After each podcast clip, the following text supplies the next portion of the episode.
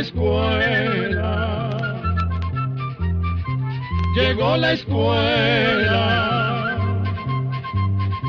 llegó por radio.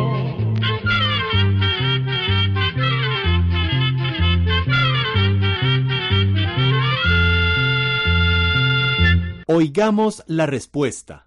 Es el programa que les trae a ustedes el Instituto Centroamericano de Extensión de la Cultura, ICQ.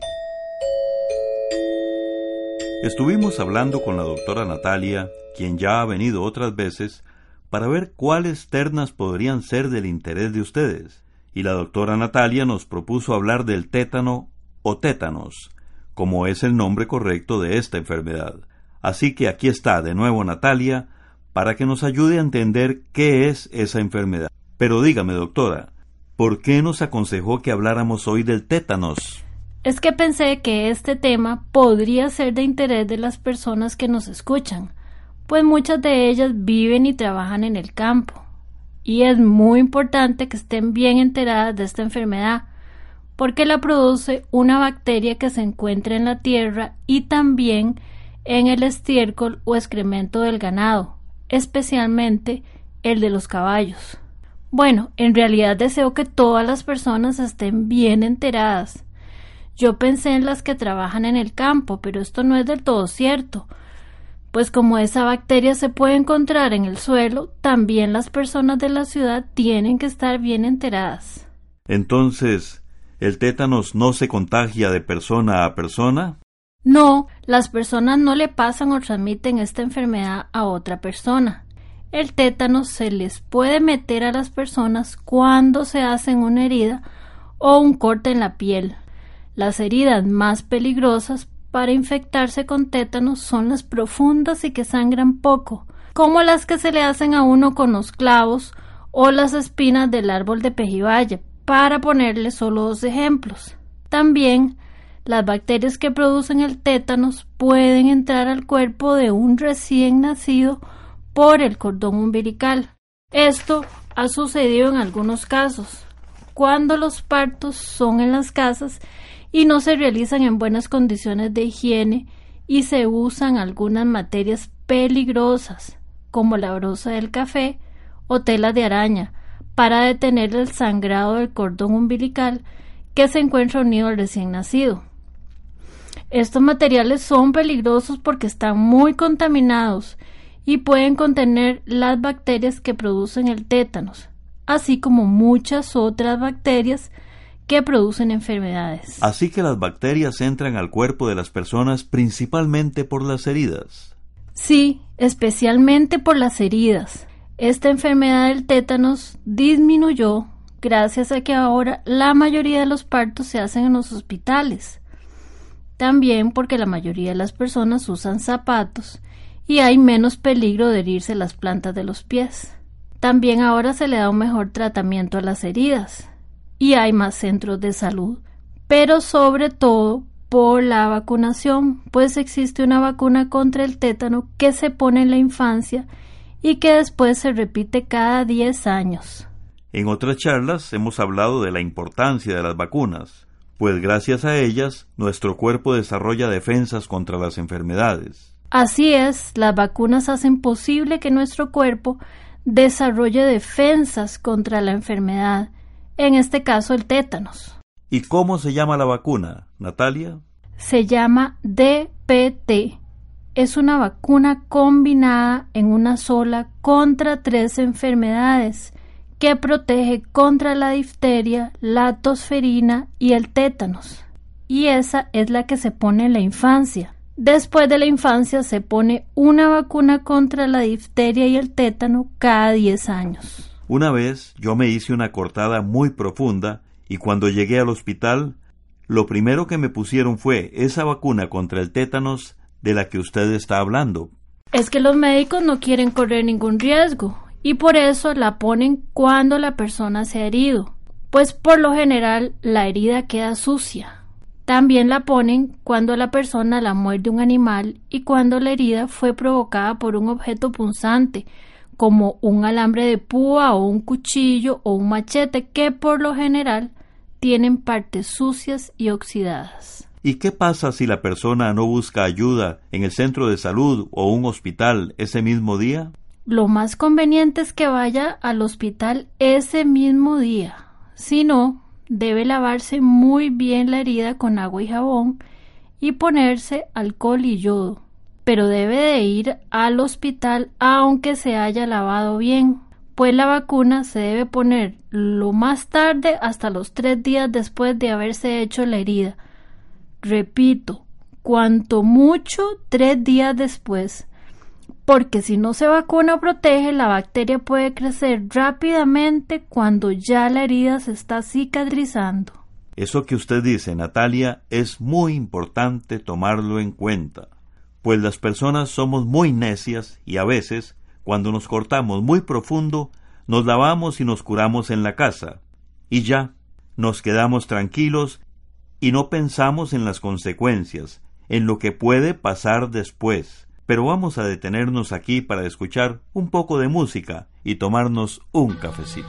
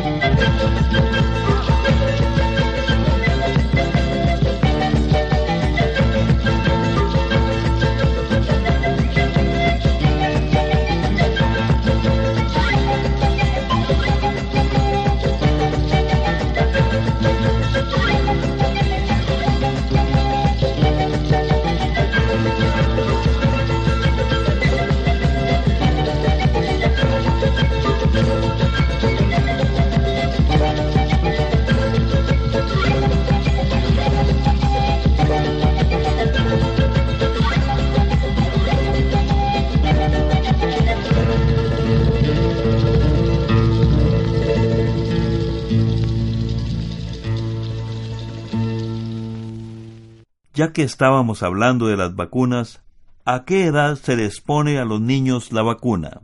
La primera vacuna se les pone a los niños a los dos meses. Luego, la segunda dosis a los cuatro meses.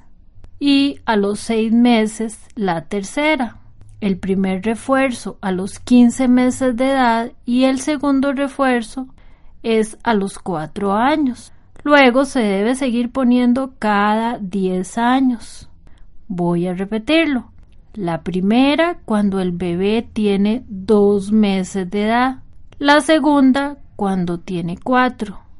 La tercera cuando tiene seis meses. luego el primer refuerzo a los 15 meses y el segundo a los 4 años.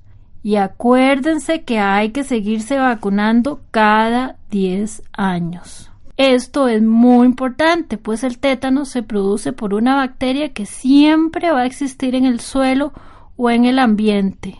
Y lo único que debemos hacer es prevenir o evitar la enfermedad por medio de la vacunación. Antes de seguir con el tema del tétanos, me entró una duda, Natalia. ¿Las vacunas que se ponen en la infancia son obligatorias? Sí, todos los ministerios de salud, en este caso los de Centroamérica, deben velar porque siempre haya vacunas para vacunar a los niños, pues no solo se pone la del tétanos, sino que son varias. Aparte de la responsabilidad que tienen los gobiernos de tener siempre esas vacunas disponibles para toda la población infantil, los papás deben de llevar a control a los bebés y a los niños y estar pendientes de que se les pongan las vacunas. Creo que este tema ya lo había tocado antes cuando hablé de la poliomielitis, pero vale la pena volver a recordarlo. Sí, Natalia, es bueno recordarlo siempre. Y volviendo al tema del tétanos, ¿cómo es que afecta al cuerpo? Una vez que las bacterias entran al cuerpo por la herida, producen una toxina o veneno, y ese veneno es el que afecta al sistema nervioso. Es decir, ese veneno no se queda solo en la herida o cerca de ella. No, que va, el veneno se va por la sangre y a medida que comienza a circular por la sangre en mayores cantidades, va afectando a todos los nervios del cuerpo y la persona empieza a tener espasmos o contorsiones. ¿Y esos serían los primeros síntomas o señales de esa enfermedad? En realidad hay otros síntomas antes. Cuando empieza la enfermedad, lo primero que se siente es como una quemazón muy fuerte en la herida. Después se van acalambrando los músculos de varias partes del cuerpo, especialmente los del cuello y las mandíbulas. Caramba, no entendí bien. ¿Qué es lo que le sucede a los músculos de las mandíbulas y del cuello? Lo que pasa es que esos músculos de la mandíbula y del cuello se entiezan, se ponen rígidos, tiemblan y duelen.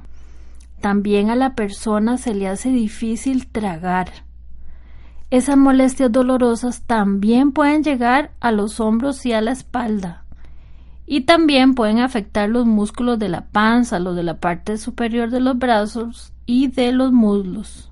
Todo esto lo ocasiona esa sustancia tóxica que es el veneno que producen las bacterias del tétanos lo que está pasando es que se produce una excitación de las terminaciones de los nervios que mueven esos músculos de una manera descontrolada.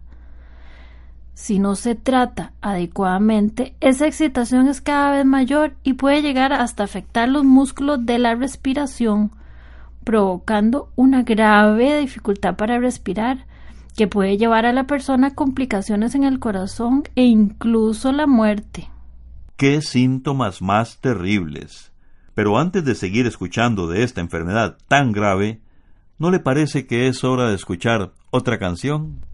Yo encantada, pues para serle franca, da mucha tristeza pensar que a una persona le pueda dar tétanos y que esto se pudo evitar con una vacuna fácil de conseguir y de poner.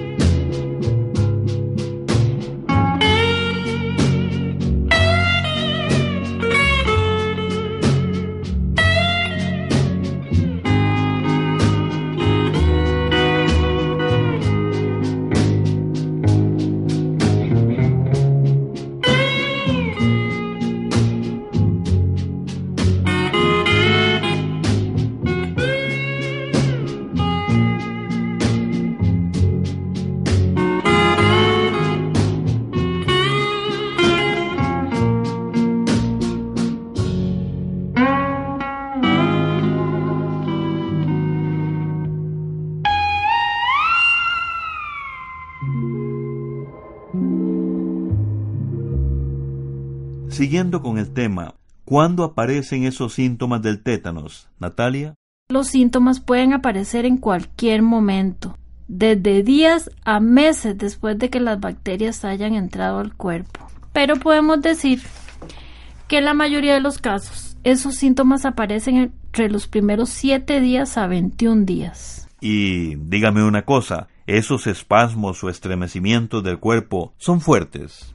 Sí, son fuertísimos. Imagínese que esos estremecimientos musculares pueden ser tan fuertes y dolorosos que pueden hasta desgarrar los músculos y a veces hasta fracturar o quebrar la columna vertebral. Así de grave. También esos espasmos hacen que el cuerpo de la persona se arquee, es decir, que el cuerpo como que agarra la forma de un arco. ¿Y da calentura o fiebre, Natalia? Sí, da fiebre, también babeo y también esos estremecimientos se pueden presentar en los dedos de la mano o del pie. Y en algunos casos las personas sudan mucho. Y por todo esto que nos está diciendo, que es gravísimo, si la persona no va a tiempo al hospital, puede morir, ¿verdad? Sí, si la persona no va al hospital a tiempo, puede morir.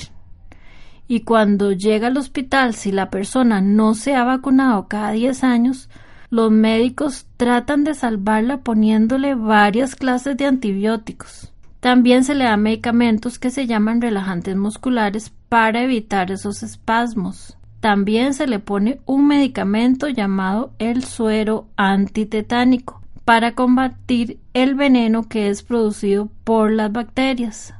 En fin, que los médicos utilizan todos los medicamentos que la persona necesita. A veces la persona está tan mal que no puede respirar y entonces la tienen que poner en un respirador artificial. Y se me olvidaba, también a veces abren la herida para limpiarla. Usted puede darnos algunos números para que nuestros oyentes tengan una idea de lo importante que es recibir tratamiento.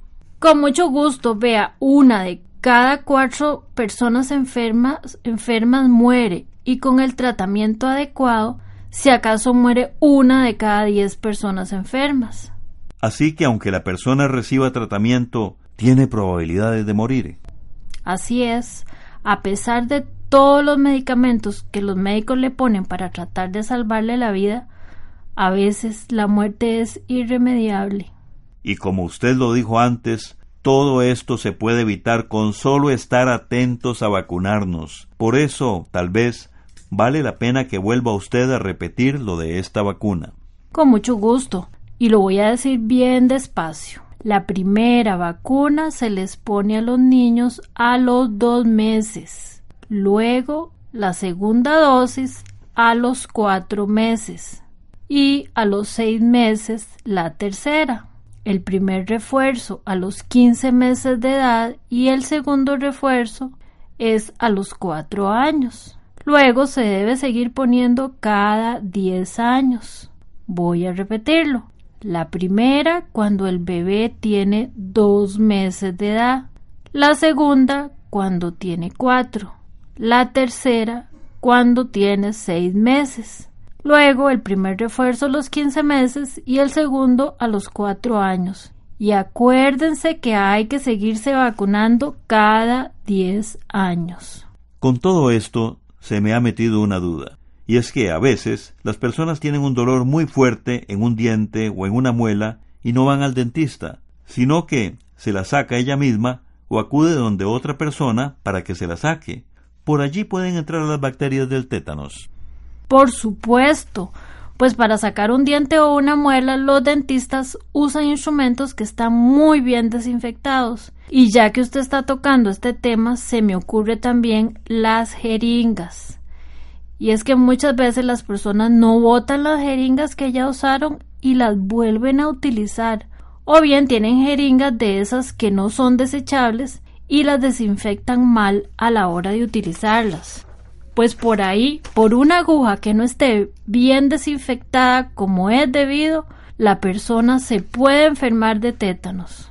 Ojalá todas las personas que nos están escuchando le hayan puesto atención a eso que Natalia nos acaba de decir, pues por un descuido también nos podemos enfermar de tétanos si no estamos vacunados. Sí, y es que a veces se nos olvida que estamos rodeados de microbios y como estos no se pueden ver a simple vista, no tomamos las precauciones o cuidados que deberíamos tener.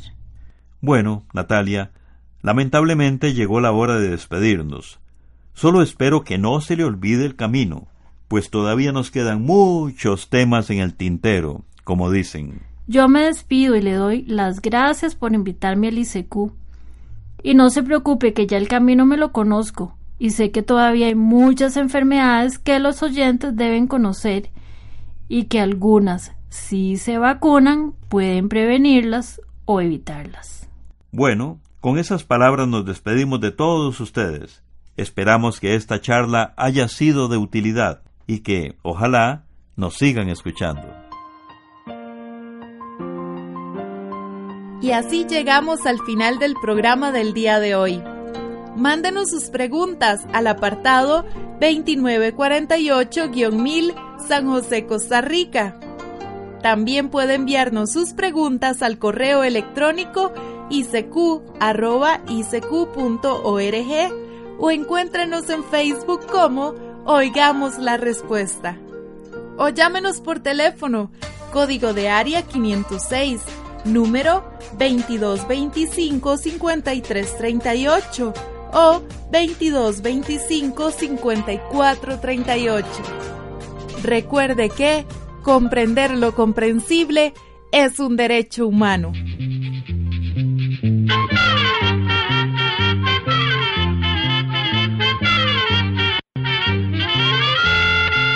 Llegó el momento de despedirnos. Se va a la escuela, se va cantando